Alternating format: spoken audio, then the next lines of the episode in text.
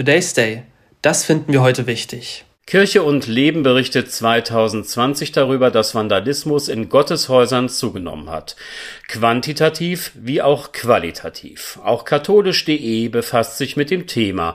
In einem Artikel aus demselben Jahr kann man nachlesen, dass die Zerstörung kirchlicher Räumlichkeiten und ihrer Ausstattung seit 2010 spürbar angestiegen sei.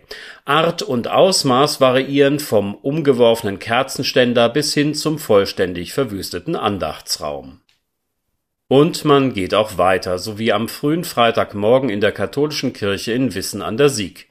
Hier wurde das Gotteshaus in Brand gesetzt, indem man offenbar Kirchenbänke zusammenschob und diese dann anzündete, berichtet der SWR.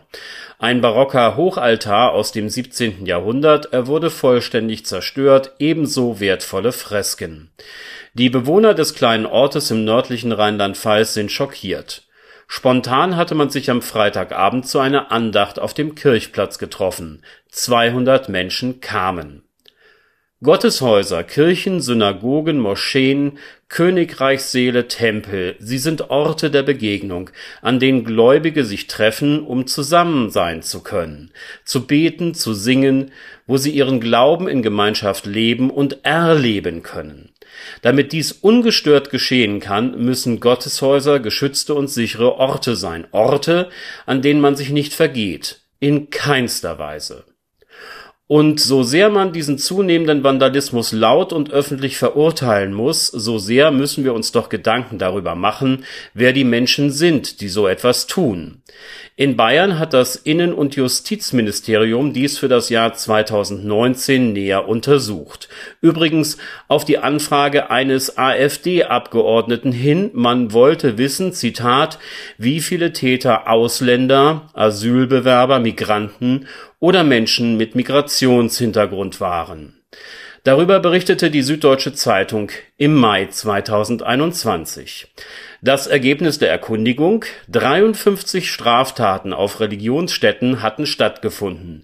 In nur fünf Fällen gab es Hinweise auf religiöse oder sonstige Ideologien als Motive.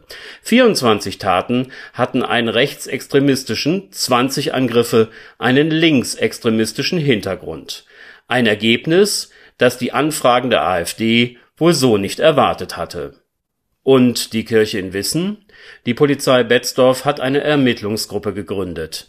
Wie groß die Chancen sind, die Täter dingfest zu machen, zeigt die eben angesprochene Untersuchung aus Bayern. Nur in zehn Prozent der Fälle gelang es, Verdächtige überhaupt zu ermitteln. Vielleicht funktioniert das in diesem Fall. Erst dann werden wir etwas über die Motive der Täter von Wissen erfahren. Man muss wohl fragen, was sich in einer Gesellschaft verändert hat, in der Orte des Glaubens von Menschen nicht mehr als besonders schützenswert respektiert werden.